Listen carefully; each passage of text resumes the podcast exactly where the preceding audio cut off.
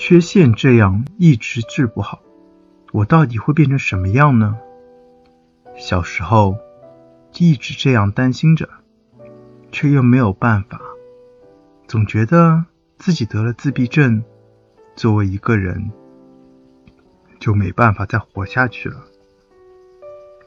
很多的事做不到，和大家一样，每天从早到晚都在道歉。也没有任何的希望。通过我对自闭症之谜的说明，希望大家能够理解，我们的缺陷绝不是由于任意放肆。如果大家能够给我们多一点理解的话，我们也会感到一丝丝的光明。